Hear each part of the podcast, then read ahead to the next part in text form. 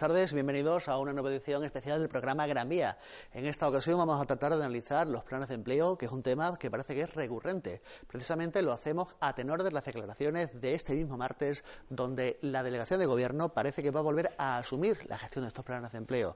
Para hablar del tema contamos con representantes de los dos sindicatos. Tenemos a Yolanda Aparicio, de UGT. Muchísimas gracias por estar aquí. Buenas tardes. Yolanda, un placer. Y a José Antonio Saiz, de Comisiones Obreras. Buenas tardes.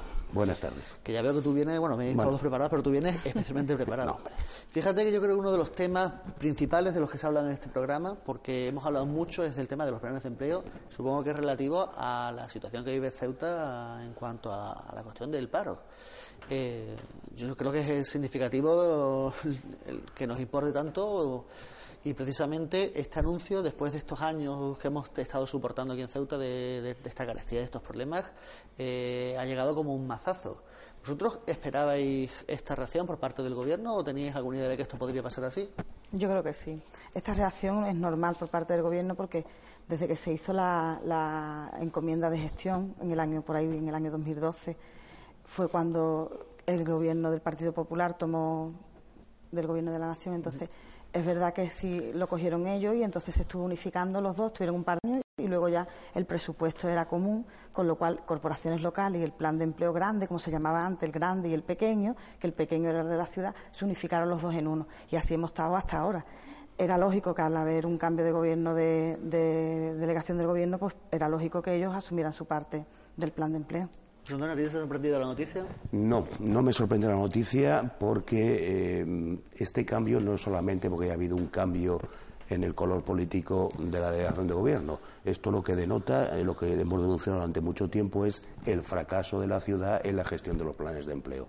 Los planes de empleo que ha estado gestionando la ciudad eh, no han cumplido los objetivos ni las expectativas que se crean y, por lo tanto, mm, consideramos que ha sido un fracaso en su gestión y es natural y normal que eh, la delegación de gobierno recupere la competencia sobre ese capital o ese presupuesto que se dota para intentar hacer las cosas con un poquito más de sentido común, que es lo mínimo que se les puede exigir.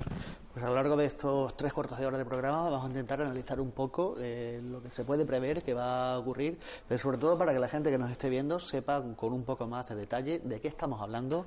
Vamos a permitirles que vean la noticia que hemos hecho, que ha hecho mi compañera, acerca de este anuncio que, bueno, a todos, por lo menos a mí se me ha impactado bastante. Aquí mi compañera de realización nos va a poner un pequeño vídeo que hicimos ayer precisamente a raíz de este anuncio que se hizo en delegación de gobierno. Si lo tenemos ya.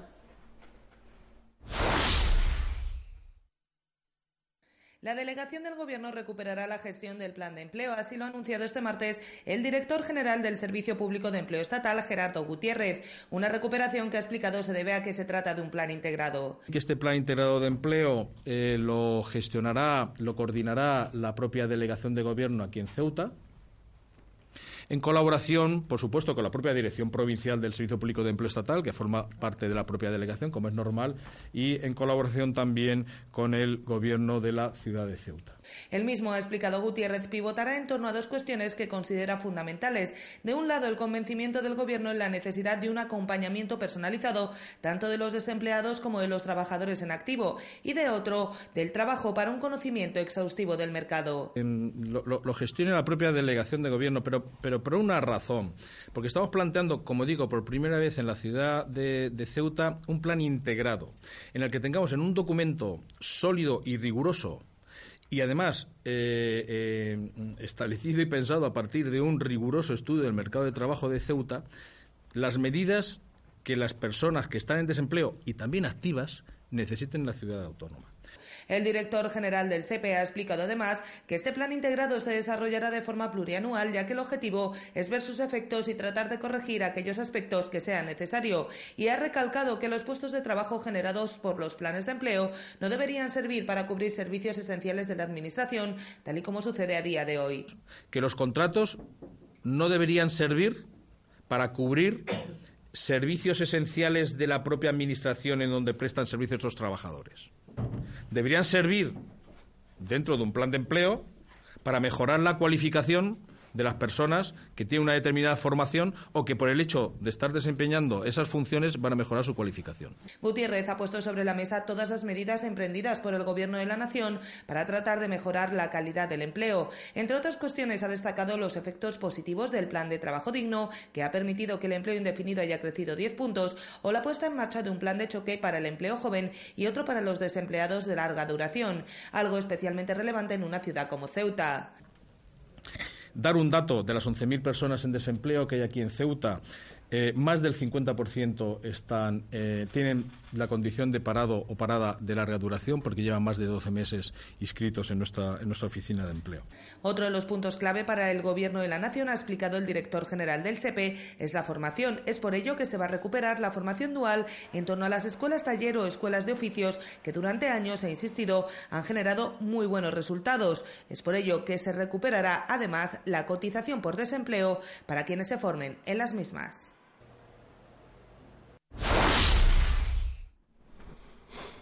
Bueno, un anuncio que parece simple eh, en un primer lugar, pero para empezar estamos hablando de personal que la ciudad tenía para gestionar estos planes de empleo y de una enorme cantidad de dinero que se emplea para la gestión de los planes de empleo que ahora va a cambiar de mano. Esto va a tener consecuencias muy drásticas para la ciudad. ¿Cuáles pensáis que son esas consecuencias así de un primer vistazo? En, un primer momento, como él ha dicho, ha dicho que va a ser un plan integrado de empleo, que me parece perfecto, porque no lo está llamando como un plan de empleo simplemente. La idea que yo he entendido, no solo desde esta noticia que tú has dado, sino con lo que he ido leyendo desde las declaraciones que dio ayer, es que esto lo va a enlazar con la formación. Lo que no queda muy claro es si va a ser un taller de empleo que luego va a ir enlazado, porque como habla de plurianual, el taller de empleo a lo mejor tiene una duración de un año y luego lo van a enlazar con un contrato en el plan de empleo, puro plan de empleo. Como él lo llama plan integrado, tendremos que ver cuál va a ser el resultado cuando dé más explicaciones. Luego ha dicho en la noticia que va a ser el SEPE, la Dirección Provincial, en coordinación con la ciudad. Entonces, quizás es que lo que quiere hacer con el plan integrado es volver a mantener corporaciones locales con la cantidad de dinero que anteriormente tenía. Acuérdate que cuando el plan de empleo pequeño, como se decía, esa cantidad de la ciudad salía por corporaciones locales y era dos millones, no llegaba a los tres millones de euros. Ese, ese plan de empleo lo va a seguir manteniendo o va a sacarlo todo en uno. Entiendo que al decirlo integrado va a mantenerlo todo en uno, sacando desde aquí corporaciones locales y desde Madrid el plan de empleo grande, como se dice, que delegación del gobierno se hace cargo. Eso por un lado. Antonio, ¿tú cuáles piensas que son las principales consecuencias que va a tener este, este cambio en la gestión de estos planes de empleo? Bueno, mm, yo espero que haya una mayor profesionalidad. ¿Profesionalidad en qué sentido? Que sean unos planes de empleo donde primen una serie de factores que creo que son muy importantes. Los planes de empleo, no nos olvidemos que tienen un carácter social. ¿eh? Entonces, tiene que primar si no en el conjunto de todo el plan de empleo, sino una parte importante, tiene que pivotar el, el tema social, la, parte social del plan de empleo. ¿Por qué? Tenemos mm, familias y familias y familias que en todos, todos sus miembros en el paro y ni un solo ingreso. Eso hay que corregirlo. Hay que corregirlo con los criterios de selección, hay que corregirlo con una serie de, aspectos. ¿no? Eh, respecto al anuncio que nos hace este, este director general, eh, bueno, no deja de ser un anuncio y unos titulares. Es difícil extrapolar de sus palabras cuál va a ser al final el, lo que va a ocurrir, ¿no? Pero me quedo con una pequeña parte que eso sí quiero matizarlo, dejarlo muy claro. Me parece muy bien que los planes de empleo lleven aparejada formación, pero no criminalicemos a los parados al decir que no tienen trabajo porque no tienen formación. Si en Ceuta al día de hoy hubiese 6.000 abogados y 6.000 ingenieros en el paro, estarían en el paro pero están en el paro porque no hay trabajo, no porque no tengan formación. Entonces, que es bueno una mm, complementariedad a su formación o adecuarle su formación a la necesidad del mercado, me parece muy bien. A ver si empezamos este plan de empleo, primero detectando cuáles son las necesidades y haciendo un estudio serio del mercado laboral de Ceuta, que eso nunca se hace. Eso es lo que parece ser, que es lo que, en, la, como te digo, en las, las declaraciones que él ha hecho, previo tiene que hacer un estudio del mercado de Ceuta y decir, vamos, ¿para qué me van a valer estos planes de empleo? No queramos, yo ahí discrepo un poco contigo con el tema de social, el plan de empleo social. Mm, no queramos con un plan de empleo mm, solucionar el que el, desempleo de Ceuta, no. Lo que hay que hacer en Ceuta es crear empleo, pero crear empleo de larga duración, no un plan de empleo que lo que hace es, nada, tapar el sol con un dedito y eso no podemos hacerlo, tenemos que hacer empleo de larga duración. El plan de empleo es un parche, un parche que sí, que luego tiene aparejado, que le da trabajo a una familia, que con eso luego tiene unas ayudas, por supuesto. Está muy bien, está muy bien para un primer empleo, está muy bien para una, una, temporada que tú estés entre un trabajo y otro y entonces te quedes en desempleo y te pongas ahí perfecto pero no queramos solucionar el desempleo de Ceuta con eso. Tal y como yo he entendido los planes de empleo, desde que llevo trabajando en esta casa, los planes de empleo se supone que el objetivo era la reinserción en el mercado laboral de las personas. Sin embargo, según los datos que yo tengo, en estos años eh, nadie que pasa del plan de empleo luego ha pasado, ha pasado al mercado laboral. Con lo cual termina cumpliendo una función, como dice José Antonio, social de facto, aunque no es el objetivo principal. Esto es una carencia que han tenido los planes de empleo hasta ahora. ¿Estamos de acuerdo? Sí, pero yo te voy a poner un ejemplo.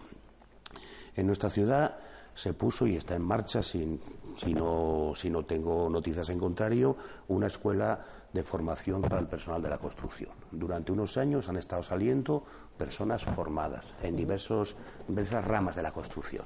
Bien, os invito a cualquiera que os asoméis a la obra de la calle Real, de, perdón, del paseo, paseo del Rebellín que está muy cercano para todo, y casi todas las personas que están trabajando no hay ninguno de Ceuta. Entonces, ¿qué me están diciendo? ¿Que no están bien formados o que la subcontratación y las eh, rigideces del mercado laboral que imponen las empresas impide contratar a las personas de Ceuta. Ese es el problema. la gente aquí tiene su formación, tiene tal, pero luego llegan, subcontratamos, eh, contratos de basura, eh, gente de Marruecos que no cobra lo que debe de cobrar, etcétera, etcétera, etcétera, etcétera. Sobre eso, UGT, ahí desde luego es un tanto que nos apuntamos nosotros y nos lo tenemos que apuntar porque así es. Nosotros llevamos al director provincial del SEPE, lo llevamos a visitar la escuela de la construcción, porque apostamos por ella, apostamos porque ahí se está formando la gente, gente y una formación de calidad, no solo en la construcción, no solo en albañilería, por supuesto en trabajos de carpintería, en trabajos de fontanería, en trabajos de el tema de las, de las placas solares, todo eso. Entonces dijimos, porque no enlazamos los planes de empleo, vamos a darle la formación, que además que esa gente son de colectivos de exclusión, pasan por un itinerario y acaban en la escuela de la construcción. Vamos a darle una facilidad y este último plan, que no es un plan de formación, como se ha vendido, no es un plan de empleo, sino el de mayores de 45 años y el plan de formación que dijo, ha salido de ahí, de la escuela de la construcción, y se ha cogido siete años anteriores, con lo cual ahí hicimos nosotros una gran labor llevando al director provincial este a que visitara la Escuela de la Construcción y viera en situ cómo se estaba haciendo. Y de ahí han salido los trabajadores de este último plan que se ha hecho de mayores de 45 años y de formación. Podemos proponérselo igualmente, claro, porque nosotros somos agentes sociales para eso. Sí, pero el problema es que acaban toda esa formación, acaban toda esa recualificación que se llama así. Y no van al mercado laboral. Y no entran en el mercado laboral. Pero ese es otro tema, José Antonio, porque tú sabes que luego llega atrás. Sí, pero, pero te, lo digo, te lo digo porque es que luego dice, no, es que hay que formar a la gente, ¿vale? Hay que formarla, si no me parece mal, pero una vez formada tampoco encuentran trabajo.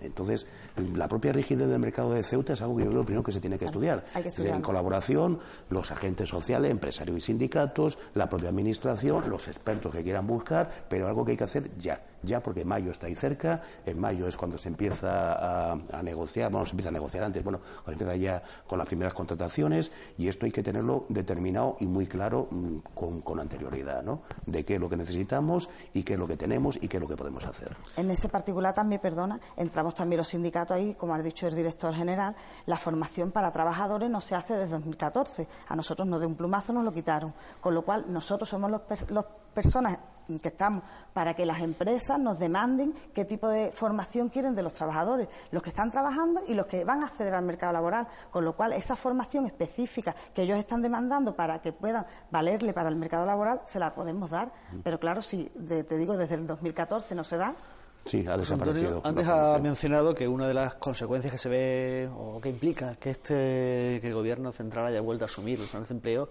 es el fracaso de la gestión de los planes de empleo a nivel local. ¿Tú coincides con eso? No, no lo creo. No, el fracaso no lo creo de la, de la, gestión de los planes de empleo. La gestión de los planes de empleo, lo que es la selección, todo lo que la gente va hablando, la selección se está haciendo desde el Servicio Público de Empleo de Ceuta, de la Dirección Provincial de aquí. Y luego la gestión la está tramitando la ciudad con un equipo de personas que es de las que llevan la Consejería de Empleo, que son muy pocas personas las que están llevando ese trabajo. Se hace muy bien, La verdad, yo eso tengo que defenderlo, desde la UGT lo defendemos porque ese trabajo se está haciendo muy bien. Nosotros participamos, los dos sindicatos, lo mismo en la comisión del SEPE, participamos y ahí es donde tenemos voz y voto para decir los colectivos que entran, podemos aprobar, enriquecer las memorias, podemos hacer todo. Y la ciudad en estos dos últimos años se ha reunido con nosotros previamente para elaborar las memorias. Nosotros le hemos facilitado a ellos lo que pensábamos que podían incluir, lo que pensábamos que se podía mejorar, y ellos siempre han tenido la mano abierta para poder atenderlo. Entonces no creo que, sí es verdad que otros años anteriores con este mismo gobierno, pero con otras personas al mando, ha habido muchos roces, pero últimos, los últimos años no. Sin embargo, todos los años escuchamos esos de yo llevo cinco años a la bolsa de trabajo y no entro, sé de personas que han entrado otras veces. Esos comentarios están en la calle. ¿Por qué se producen? Eso es por los propios criterios de selección del personal por los propios criterios de selección del personal, en el cual se priman una serie de factores y no se priman otros, y no solamente la antigüedad del desempleo, ¿no? Nos digo, un, un, criterio o un factor de selección que desde comisiones llevamos proponiendo desde hace mucho tiempo es eh, los ingresos de la unidad familiar. Es decir, ingresos, unidades familiares que no tienen ningún tipo de ingreso son los que, los que tienen que tener una parte, no total, evidentemente, sino una parte prioritaria en, los planes de empleo. Eh, respecto a la a la, gestión de, la ciudad, yo insisto que considero que, ha fracasado. De hecho, Comisiones Obreras ha votado en contra en los dos últimos planes de empleo respecto a la aprobación de las memorias y aprobación del sistema de selección. Y te digo por qué. Eh, un plan de empleo donde, mm, iba a decir la mitad, no llega a la mitad, 500 y pico trabajadores en los dos últimos años van a cubrir puestos estructurales en el área de la enseñanza y de la educación, pues no lo entendemos. ¿eh? No es culpa de la ciudad, evidentemente, pero sí tiene parte de culpa. Si no hay suficientes profesores, si no hay suficientes maestros, si no hay suficientes ordenanzas o, o bedeles en los colegios o institutos, tendrán que contratarse. No se puede cubrir con los planes de empleo. Todos los planes de empleo, llegamos a eso, ahí empezamos a perder la noción de cuál es el objetivo del plan de empleo. Un señor que está de ordenanza en un colegio ni se forma ni aprende una profesión. A vuestro juicio, ¿cuál debe ser el objetivo de estos planes de empleo? Los planes de empleo tienen su normativa específica y dentro de su normativa aparece interés general y social que redunden en beneficio de la comunidad, así tal cual te lo estoy diciendo. Entonces, ese es el objetivo de los planes de empleo. Si es verdad que hay que darle una primera salida laboral a la gente que se está formando en Ceuta, entonces deberíamos de tener más en cuenta qué, qué se está formando, qué tenemos de estudios aquí y eso sacarlo. Luego darle salida a, como dice un plan, en, otro apartado social, tenemos que darle salida a la gente que no tiene estudios, a la gente que no tiene una carrera que pueda decir, bueno, yo maestro, no, vamos a quitar más maestros, pero sí es verdad que aquí hay muchísimos maestros que nosotros quitamos los maestros y se nos vienen encima también. Claro, porque ellos son los primeros que lo demandan. Nosotros, desde, ya te digo, de hace unos años atrás siempre lo hemos peleado y desde hace un par de años para acá o tres, nosotros sí hemos podido conseguir los dos, en cuando hablamos con ellos, sí le hemos dicho, puestos estructurales no se cubren y nos han prometido siempre, no se cubren. La gestión se está haciendo, el seguimiento se estaba haciendo por parte de, de, de la, de la um, Consejería de Empleo, que es quien tiene que estar vigilante ahí, y por parte, por supuesto, de, los mismos inspectores de trabajo, que son los que también pueden ir a la visita, y los puestos estructurales no se tienen por qué tocar. El personal que está en los colegios está de apoyo, está de apoyo. Que en un momento dado no podemos estar 24 horas de trabajo pendiente de una persona, no podemos tener a cada persona de cada colegio detrás. Que se, ellos son algunos más dados a hacer más y otros a hacer menos. Seguramente, como todos los trabajos, ¿no? Alguien hará más y alguien hará menos. Pero ellos están de apoyo siempre en los colegios. Ya le hemos dicho, por favor, estas personas que están en la calle, que este es otro comentario que hay, que se sientan en los bancos, que comen pipa, todo ese rum, rum que hay en la calle, a la, a la consejera que estaba con empleo, no, a la mm, Celinia, ¿no? Celina, Nos prometieron que iba a estar con un coche dándose paseos por donde estaban los trabajadores para saber que estaba ahí pendiente y que se iba a controlar. Desde la dirección provincial que es la que concede la subvención, también tenía que tener un, control y una gestión, no un seguimiento. Porque si tú das el dinero y luego no estás vigilante de que eso se esté cumpliendo bien, entonces ¿qué hacemos aquí? ¿Repartimos subvenciones y ya está? No, ellos tienen que tenerlo. Nosotros somos avisadores, estamos previos, le decimos, ojo con aquí, ojo con aquí, y luego le damos. Para eso estamos, mm. pero tampoco podemos estar nosotros 24 horas detrás de ellos. Sin embargo, los sindicatos sí se han, habéis denunciado más de una vez que sí que se han cubierto puestos estructurales con planes de empleo. Claro, porque luego nos hacen así y de momento va y te colocan. Por eso que te digo que no podemos estar 24 horas. Es como dice, en la calle están limpiando con una fregona y un cubo. Claro, y nos debe decirle que no, y se lo hemos dicho ya, lo mismo a la dirección provincial que se lo hemos dicho a las de empleo. ¿Y, qué hacen? Como le decimos, vamos, si lo estáis poniendo en el mismo Palacio Autonómico, si lo estáis poniendo allí mismo, ¿no queréis que os dé la política? Pues claro que va a dar los grupos políticos, si es que los tenéis allí con el cubo y riegan tres veces al día. Precisamente en cuestiones como limpieza viaria o teniendo una contrata como, como que tiene esa función, eh, se, está, se está viendo gente de los planes de empleo que están cumpliendo esas funciones no quiero ahora meterme en la, toda la política que ha habido ahora con respecto a, a si los TRACE cumple su pliego de condiciones o no, pero lo cierto es que teniendo una empresa que tiene consignando esas funciones, eh, está claro que son puestos estructurales que están cubriendo los planes de empleo y sin embargo se siguen haciendo. Efectivamente, eso, eso, es, eso es una de las de las quejas que tenemos desde comisiones obreras, es una de las quejas habituales que tenemos, la cobertura de puestos estructurales con personal del plan de empleo. Mm, no es de recibo. Si van a cubrir un puesto estructural, al menos que cobren como el resto de los que están eh, ocupando esos puestos estructurales, no estos salarios que tienen, ¿eh? que afortunadamente, digo afortunadamente, hemos conseguido sentar a la Administración, entre comisiones de seguridad su gente, hemos conseguido sentar a la Administración y hace, va a hacer un año ahora firmar un convenio, colectivo donde al menos se recogen las condiciones mínimas de trabajo de los trabajadores ¿no? y las condiciones salariales mínimas. ¿no? Y sus derechos, que no Y sus derechos, efectivamente. Y enlazando con esto, yo hay una cosa que mm, no vamos a cejar en el empeño de reivindicar que la jornada sea completa no la jornada parcial. Y os explico por qué. Con la jornada parcial nos dice, no, es que así podemos contratar más gente. Es cierto, pero también tiene una parte negativa. Cuando el plan de empleo finaliza, la persona que ha estado en ese plan de empleo tiene derecho o bien a una prestación contributiva de desempleo o bien a una prestación no contributiva de desempleo. Cuando está a tiempo parcial, esa prestación o ese subsidio baja de cantidad y es, en definitiva, medios económicos, dinero que deja de entrar en nuestro circuito financiero. Y eso lo podemos corregir tan sencillo como poner jornada completa. ¿Cómo se corregiría para que además hubiese el mismo número de personas trabajando que actualmente? Aumentando la subvención. Efectivamente, el presupuesto del plan de empleo que dota la Administración no es incompatible con el que pueda dotar la ciudad. La ciudad no está atada de manos para decir yo es que no puedo poner nada, no, también puedes poner ¿eh? para hacer un plan de empleo conjunto en condiciones. Entonces, si empezamos a corregir cosas de esas, podremos encontrarnos con una situación que al menos atenúe, no digo que lo, que lo cure, sino que atenúe la situación para mí dramática de esta ciudad en materia de empleo. ¿eh? Vamos a hablar de un tema también tangencial, pero muy relacionado, y es esta famosa subida del SMI, que parece que a Ceuta no va a llegar. Sin embargo, se está reclamando que para los planes de empleo eh, se tenga en cuenta al menos una subida del, el SMI al 900 euros más el plus de residencia. Sin embargo, todavía hay polémica sobre si se va a cobrar o no. Me gustaría hacer un pequeño inciso, ¿vale? En el tema de la selección que has dicho antes, que se me ha quedado ahí un poco apartado el tema de la selección. La selección de los planes de empleo, ¿por qué tanta gente dice, por qué a mí hace seis años que no se me llama? Es que eso es un tema muy importante que la gente no para de hablarlo y son muchas las quejas y las reclamaciones que se presentan en el Servicio Público de Empleo. Eh, las ofertas del plan de empleo las presenta la ciudad, en este caso, que es la que lleva últimamente gestionándolas. Y al presentar las ofertas, ellos lo piden con unos requisitos, que es lo que antes ha comentado Antonio. Ellos te dicen si tiene que tener grado escolar y si tiene que tener, no sé, conocimientos de inglés, por ejemplo. No es, no es el caso, ¿no? Pero, por ejemplo, mm, tiene que tener grado escolar y tiene que tener tal, de esto, tiene que tener lo otro. Pues entonces eso lo piden ellos. Si no lo tiene, esa persona nunca va a poder entrar. Si, por ejemplo, últimamente para ordenanza, conserje, te están pidiendo certificado de escolaridad certificado de escolaridad no todo el mundo lo tiene. La gente que está seis años sellando, ocho años sellando, que hay de ocho años que todavía no han entrado, ¿eh? hay gente de 2010 que todavía no ha entrado. Pues esa gente, si no tiene un certificado de escolaridad, no va a poder entrar en un plan de empleo. Los anteriores, ahora no sé cómo lo va a poner este gobierno nuevo. Los anteriores, ¿por qué? Porque si no, si no presenta los estudios, además que tienen que presentarlos, no firma el contrato, no lo presenta.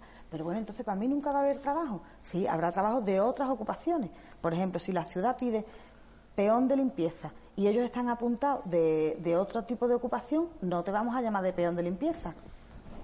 Eso es lo que la gente no suele entender, pero dice, es que yo llego al INEM y yo me apunto de todo. La ocupación de todo en el INEM no existe. Cuando tú llegas allí, al INEM lo digo como el antiguo INEM, ¿vale? Pero el SEPE, cuando tú llegas a la oficina de empleo y te apuntas, tú dices, apúntame, ¿de qué ocupaciones la apunto? Hay seis ocupaciones a las que se puede apuntar. Y tú tienes que elegir dentro de lo que tú te guste trabajar, quieras trabajar o hayas estudiado. Tú te apuntas de seis ocupaciones. Mañana me voy a quitar esta y me voy a apuntar esta otra. O el mes que viene, o tú por internet tienes acceso y te cambias. Entonces, esas seis ocupaciones es la que sondean ellos y te pueden llamar de esas seis ocupaciones. O bien por la titulación que tenga. Por ejemplo, un médico, a lo mejor el médico, porque también se han llamado ofertas de médico para plan de empleo, para el servicio de prevención. El médico se le sondea por titulación, pero a un peón de limpieza, una ordenanza, se le selecciona por la ocupación. ¿Qué pasa? Que eso la gente no llega a comprenderlo y dice, ¿por qué a mí con ocho años no me llama? Porque tú estás apuntado de, artesano de zapatillas de esparto, que también los hay. Entonces, si tú nada más que tienes una ocupación de las seis y eres de, de zapatilla de esparto, pues entonces no te van a, no te van a llamar. Y hay gente incluso que lleva ocho años apuntada y se apunta de ocupaciones que sabe que no la van a llamar. ¿Por qué? Porque no quiere en ese momento en que se apuntaron que la molesten.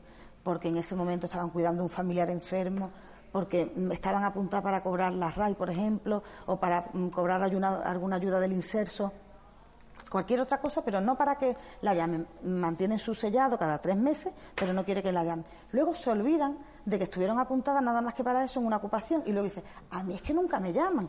Y entonces te vas allí, le miras su demanda y dices, señor, usted está apuntado de esto, o señor, usted está de esto. No, es que yo soy, en el caso de un caballero, yo soy oficial de primera y he trabajado aquí, aquí, aquí, aquí. Usted lo ha dicho, pero eso lo sabe usted que lo tenéis en el ordenador. No, usted tiene que venir, ser responsable de sus datos. Eso es lo que, lo que hay que siempre decirle a la gente y la gente nunca eso no lo sabe y él, el rum rum que hay en la calle y el bulo. Es que yo llevo no sé cuánto y meten a los enchufados. ¿Enchufados de qué? ¿Tú te crees que cualquiera que haya trabajando allí va a tener quien maneje eso, tantos enchufados que vamos a estar todavía metiendo enchufados? Y no hay un asesoramiento, alguien que revise periódicamente estos expedientes de la gente, sobre todo la gente que lleva ocho años sin trabajar. Orientadores laborales. ¿Usted qué problema tiene? Ocho años, no ha entrado a trabajar. ¿Por qué? Por esto que tú dices.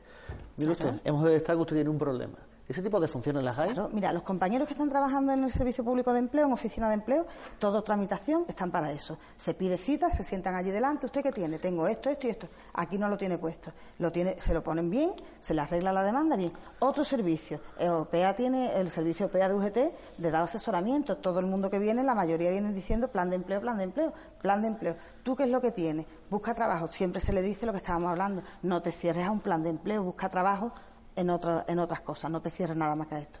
Bueno, pero para plan de empleo, pues entonces, si tienes esto, tienes que ir, pedir cita y ponerlo. Estas ocupaciones que tienes, tráemelas y yo te digo si estas ocupaciones son las que piden. Las ocupaciones no hay que inventar nada, las ocupaciones se publican en el BOCE, con lo cual cualquier persona va, a mirar el BOCE y dice, esto, esto y esto, pues yo podría hacer esto. Para esto, ¿qué es lo que piden? Va a la oficina, ¿no? Dice, a mí me gusta, seis ocupaciones, me gusta. Va a la oficina y dice, yo quiero esto. Mire usted, para esto piden graduados escolar, lo tengo, sí, pues apúnteme. Para esto piden titulación de graduado en no sé qué. No lo tengo porque no me puedo apuntar. Es así de sencillo. Bueno, pues clasificado esto, volvemos a la pregunta que yo hacía y es, eh, ¿qué se está reclamando ahora mismo que deben cobrar la gente que trabaja en los planes de empleo? ¿Se va a tener en cuenta, pensáis que se va a tener en cuenta este plus de residencia de nuestro régimen fiscal especial o no va a tenerse en cuenta? Sí, el, ya no es la importancia o no que en el plan de empleo se, se perciba. ¿eh? La importancia es que queremos, llevamos años luchando los agentes sociales, UGT y comisiones básicamente, por ese régimen económico fiscal especial de Ceuta, que se está perdiendo. Entonces, eh, ante la subida del salario mínimo interprofesional, le hemos solicitado a la ciudad mm, dentro de la comisión paritaria el estudiar la subida de salarios según dice el propio decreto de servicio interprofesional, y manteniendo la proporcionalidad que hasta ahora se mantenía entre las distintas categorías profesionales, grupos 1, 2, 3 y 4. Es lo que le hemos pedido con la inclusión además del, eh, del plus de residencia y del plus de vinculación. Es lo que le hemos pedido y bueno, se está negociando, no está todavía cerrado, no sabemos muy bien cómo va a acabar, pero es un poco lo que hemos pedido. Pero sobre todo es en la defensa de esos pluses especiales de Ceuta que se están perdiendo a pasos agigantados y que van a repercutir en el futuro económico, social y diría hasta político de esta ciudad. De momento, a día de hoy, la gente del plan de empleo cobra sus precios de residencia o no los está cobrando. Sí. Cobra la, residencia y la prorata de las extras. Eso sí lo está cobrando. Cobra su salario. con el salario que teníamos anterior al aprobado este último. Pero con la nueva subida del SMI no, estamos en ello. Estamos en ello. Por lo menos hay un grupo directamente hay un grupo, el grupo 4, que le tiene que afectar.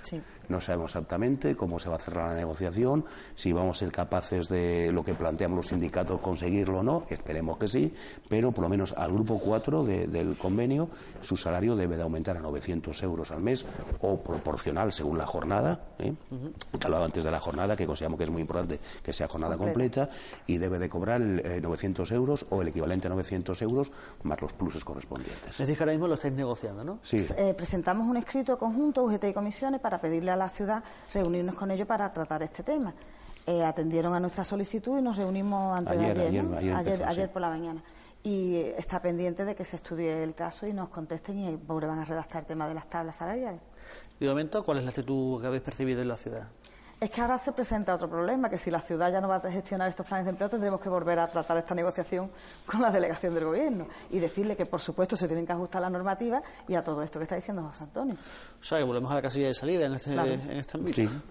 Pero bueno, el gobierno es el que la ha sacado, esperamos que partan de esa base, ¿no? Yo tengo confianza. Sí, sí, sí, evidentemente, yo tengo confianza en conseguirlo. Y tengo confianza en negociar a corto plazo unas nuevas tablas salariales en el plan de empleo, quizá ampliando más las, las categorías, lo estudiaremos. Pero vamos, que tenemos eh, confianza e interés en, en hacerlo. Quizá yo sea una persona pesimista, pero teniendo en cuenta que en el decreto donde se aumentó el SMI a 1.000 euros, se especificaba que no se iba a tener en cuenta en Ceuta y Melilla para determinadas tablas salariales, me hace sospechar que a lo mejor no, no, tiene intención no, vamos a ver, en, Ceuta, en Ceuta y en Melilla, eh, la subida del salario mínimo profesional afecta a muy pocas personas. Claro. ¿eh? Solamente afecta básicamente aquellas personas que tienen un contrato que no está vinculado a ningún convenio, sino al propio Estatuto de los Trabajadores. Al estar vinculado al Estatuto de los Trabajadores, al salario que se le ponga de 900 euros hay que incrementarle al menos en el plus de residencia, que está vigente la normativa sobre el plus de residencia para ese tipo de casos. Entonces, eh, hay algunos empleos muy concretos eh, empleadas de hogar que no sean sí las empleadas de hogar sí pero las empleadas de hogar eso es otro mundo porque ninguna ninguna cobra lo que tiene que cobrar. o sea eso eso es otro mundo no pero, bueno pero, pero les afectaría evidentemente y, y afecta también hemos detectado algún colectivo como auxiliares de de vigilancia, mm. servicios complementarios de vigilancia que, tienen unos salarios mucho más bajos y, y no suelen tener convenios, sino que están vinculados a un contrato, un contacto puro y duro. Entonces eso sí les va a afectar. Mira, voy a aprovechar que os tengo aquí para intentar resolver una duda que tengo yo a nivel personal, porque yo tenía entendido que un convenio colectivo no podía ir en detrimento del convenio general. Es decir, yo no puedo entrar en un convenio colectivo que negocie condiciones peores que las que te dice el Estatuto de los Trabajadores. En este caso, si yo tengo el derecho a recibir el plus de vinculación o el de residencia, el convenio colectivo tenía entendido que no podía quitármelo. ¿Esto es así o esto me lo he inventado yo? No, no. El, convenio colectivo tiene una fuerza normativa superior al, Estatuto de los Trabajadores. Eh, en, en, materia, en materia económica, en materia en la regulación de, las condiciones económicas. Está por encima. Solamente donde no hay convenio donde entra el Estatuto de los Trabajadores. Fíjate, pues estaba yo equivocado y... Claro, es que el convenio colectivo, date cuenta que se sientan personas a negociar y ahí entran muchas partes a jugar, muchas, muchas, ¿sabes? Entonces empiezan a decir, bueno, bajamos de aquí, subimos de aquí, cogemos esta parte que nos interesa más de ponerla y ahí empieza la negociación, como se llama, negociación colectiva. Con lo cual ahí y lo que se firme es ley. Sí, lo malo de los convenios, bueno, todos tienen sus cosas positivas y sus cosas negativas, ¿no? Eh, lo que sí parece que hay voluntad del Estado, del Gobierno, de la Nación, es que vuelvan a primar los convenios de carácter sectorial por encima de los convenios de empresa. Entonces, eh, si aquí viene una empresa, supongamos, de limpieza, que tiene su propio convenio, es igual, aquí hay uno sectorial, que es, de, que es del sector, que es provincial, estaría por encima, por ejemplo, en materia de, en materia de, pluses. Bueno, pues volviendo de nuevo al tema que nos ocupa, que son los planes de empleo, eh, el hecho de que vaya a haber una modificación sustancial de cómo se van a manejar, supongo que abre una serie de nuevas posibilidades para intentar corregir lo que se hacía mal, eh, mejorar lo que se hacía bien. ¿Qué pensáis que se puede hacer ahora nuevo si asume, como parece que va a ser así, la delegación esta nueva etapa de los planes de empleo?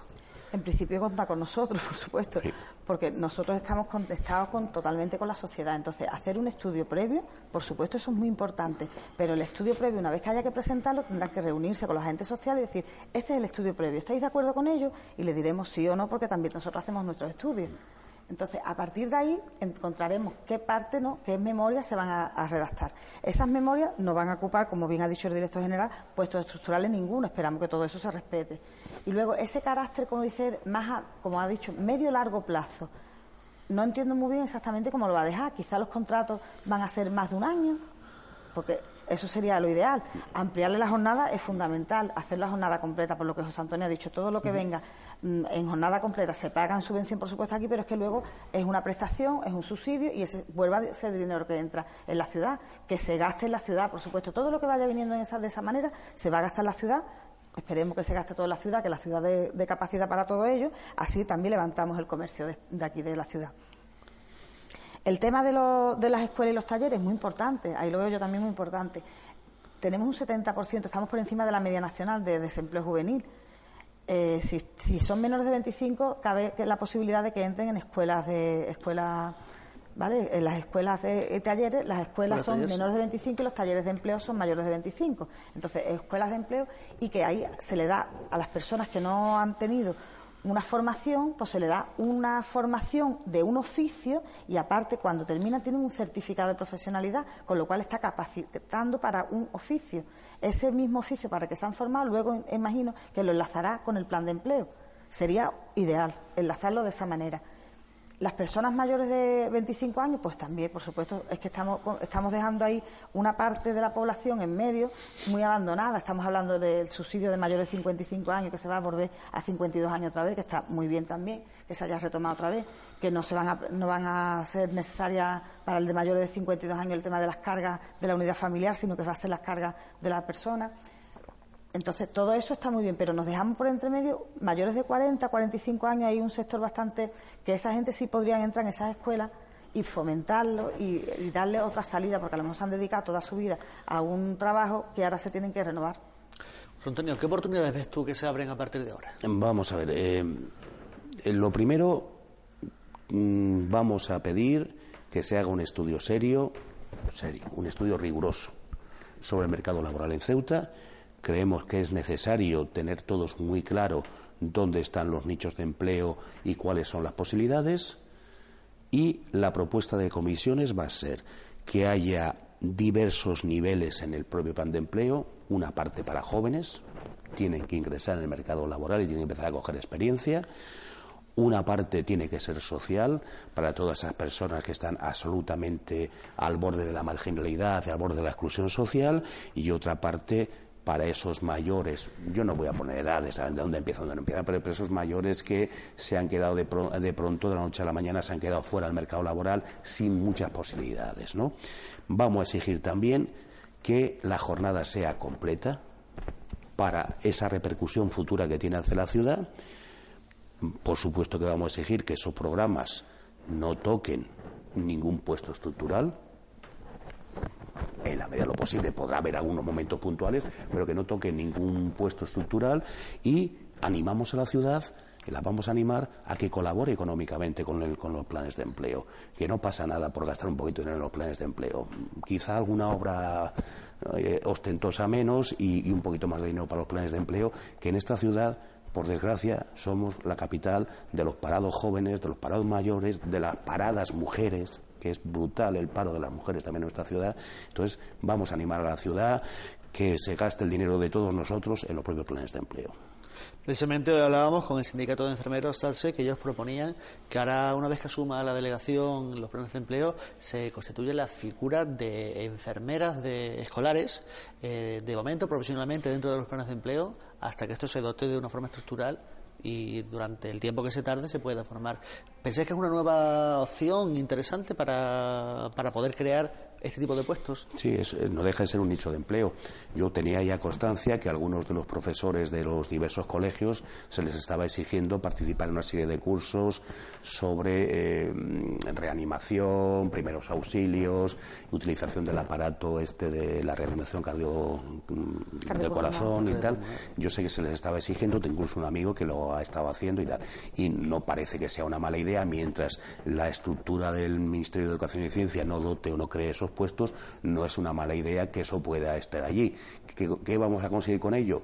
Que todos los padres estemos un poquito más tranquilos cuando nuestros niños están en el colegio, sabiendo que ante cualquier incidente, que ocurren muchos a diario, afortunadamente no suele pasar gran cosa, pero ante cualquier incidente o accidente, tener a un profesional de la sanidad que pueda echar una mano, ¿no? Eso no me parece una mala idea, me parece que puede ser una, una parte de un programa importante y, bueno, me parece una buena idea.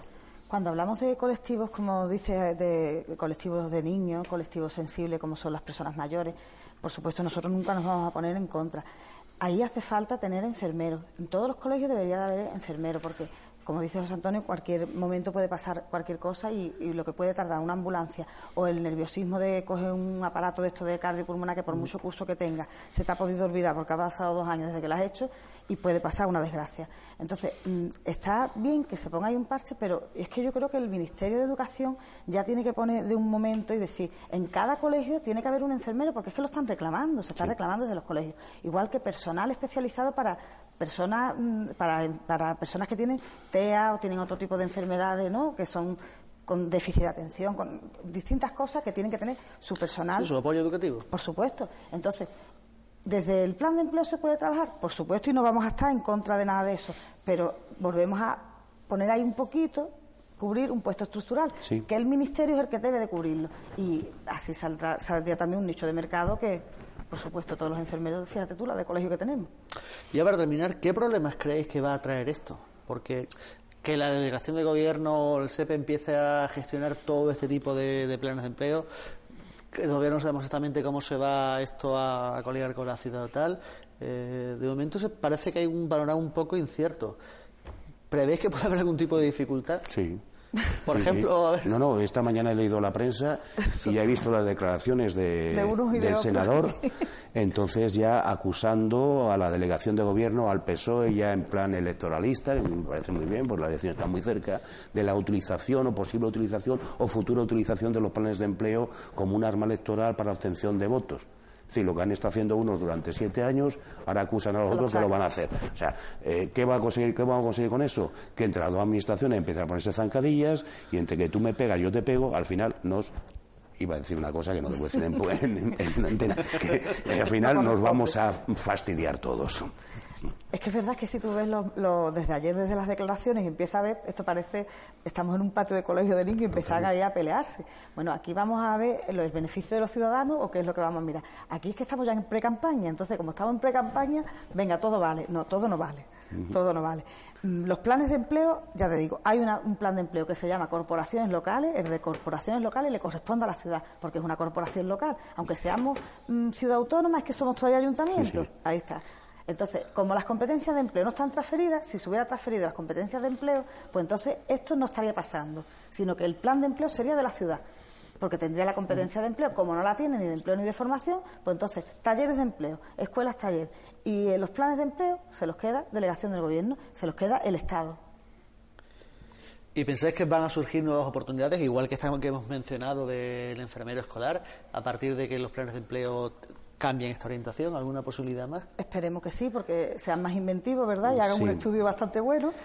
Sí, de todas formas, la situación económica de la ciudad, la situación incierta de, su futuro económico, a mí me hace ser un poco pesimista sobre la posibilidad. Pero bueno, yo creo que en la Administración del Estado hay magníficos funcionarios con imaginación para diseñar unos planes de empleo adecuados, justos y para hacer cosas eh, importantes. Yo insisto, debería ser un objetivo prioritario de, los, de estos planes de empleo nuevos la reinserción en el mercado laboral de las personas que son parte de ellas o deberíamos dedicarnos a, a que tengan esa función social que hemos mencionado antes. No, yo creo que debería enfocarlo a la reinserción en el mercado de trabajo, por supuesto. Sí, pero es que no hay por qué perder esa dualidad. Claro. Es decir, vuelvo al ejemplo que ponía al principio. Si en Ceuta hubiese 6.000 abogados y, y 6.000 ingenieros parados, no tendrían trabajo, pero no porque no tengan formación, sino porque no hay empleo. No, para absorberlo, claro. Entonces, claro, entonces tiene que tener esa doble, esa dualidad.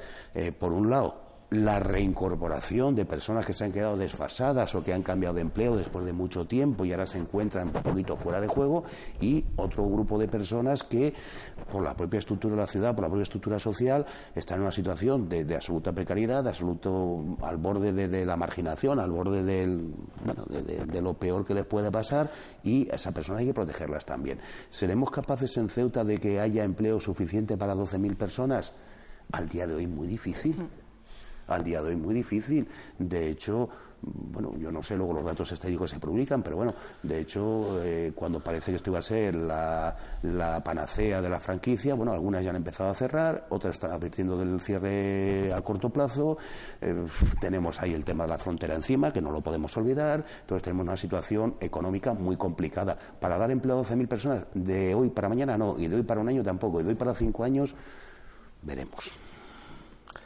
¿Qué resumen me haces tú de toda la situación? Bueno, yo, yo me gustaría hacer hay tres puntualizaciones. Mm, las personas que quieran trabajar deben de ser responsables de sus datos. Si están apuntados en el Servicio Público de Empleo, tienen que tener todos sus datos en el Servicio Público de Empleo. Por supuesto, teléfono. Tú no puedes estar cambiando de teléfono y no tener datos datos en el, en el Servicio Público de Empleo. Tu formación es imprescindible, que tú cada vez que hagas un curso, cada vez que te formes con una titulación oficial, tú la pongas al, al corriente. Tu, tu necesidad, lo que tú quieras trabajar. Pues mira, pues ahora resulta que yo antes trabajaba de camarero y es que yo a partir de que me rompí un pie y no quiero estar de pie, no puedo, no quiero volver a trabajar de camarero, pues te quita. Eso es imprescindible. ¿Cómo lo pueden hacer? Acudiendo a las oficinas de empleo, por supuesto, pidiendo cita y acudiendo y haciendo una entrevista o acudiendo a los servicios de orientación que es otra parte que el director general habló muy importante, que sería tutorías individualizadas, sería itinerarios personalizados para esas personas para orientarlas a que se inserten en el mercado laboral. Eso es muy importante. El tema del plan integrado del empleo, esto procede del, plan de choque que el Gobierno ha sacado con el tema a toda España, pero como en toda España, como hemos dicho, está transferido todas las competencias de empleo y formación, pues se las ha transferido a las comunidades y cada comunidad la va a gestionar. En este caso, el Gobierno de la Nación es el que va a hacerse cargo de ello. La idea parece augura, bueno, mm, yo lo, lo veo bastante bien, ¿no? Esperemos, tenemos toda la ilusión puesta en que eso siga para adelante y que saque buenos frutos como dice José Antonio, que la ciudad, en vez de ponerle zancadilla, que apoye, que estamos trabajando para los ciudadanos, no estamos trabajando pre-campaña. Políticamente no estamos trabajando. Y luego, pues eso, que no, que no se cubran, que por favor que en las memorias que se haga un estudio en condiciones, que se haga un estudio del mercado de trabajo, como ha dicho, riguroso, que se vean los nichos de mercado. Tenemos, yo creo que aquí en Ceuta hay posibilidades. Hay posibilidades, tenemos un monte, tenemos turismo, tenemos ahí enfrente tenemos a Tarifa que está viviendo de, toda esta costa. La costa es la misma, ¿por qué no podemos vivir nosotros de ella? Tenemos a Marruecos, podemos tener un turismo enfocado a Marruecos, no sé, algo se puede inventar. Seguro que hay mucha inventiva y mucha gente con mucha inventiva y hay muchos profesionales, como él dice, que pueden sacar ahí muchas cosas y hacer unas memorias en condiciones para que, para que ese, ese primer trabajo que se le pueda dar en en, el plan de empleo, luego reviertan que puedan ponerse por su cuenta. A lo mejor también hay cosas de autoempleo que puedan también ir haciendo, primero aquí y luego montarse por su propia cuenta. Con lo cual yo creo que esto tiene, tiene buena perspectiva. Bueno, pues espero que todas estas ideas que habéis lanzado vosotros aquí, que seguro que volveréis a hablar con ellos cuando tengáis oportunidad de, de tratar con los responsables y que os haga un poco de caso y que esto pueda salir, porque me temo que mientras el déficit enorme de empleo en Ceuta siga existiendo, eh, los planes de empleo van a seguir siendo una herramienta fundamental y va a ser un, de nuevo un foco para este programa. Os agradezco mucho a los dos que hayáis venido y hayamos analizado un poco hacia dónde van estos planes de empleo nuevos. José Antonio, Yolanda, muchísimas gracias, por, estar por invitarnos. Gracias, César. Un placer, como siempre y yo ya me despido, como siempre, hasta la semana que viene, donde trataremos, tenemos temas interesantes. Pero por supuesto, si quieren seguir al tanto de todo lo que ocurre en Ceuta en el día a día, pueden hacerlo a través de nuestros perfiles en las redes sociales, en Facebook, en Twitter y por supuesto en esta página web www.ceutatv.com. Además, tienen a las 9 de la una cita ineludible con nuestros servicios informativos y con mi compañera Laura Ortiz a las 9, Ceuta Televisión. Gracias por vernos y vuelvan la semana que viene. Chao.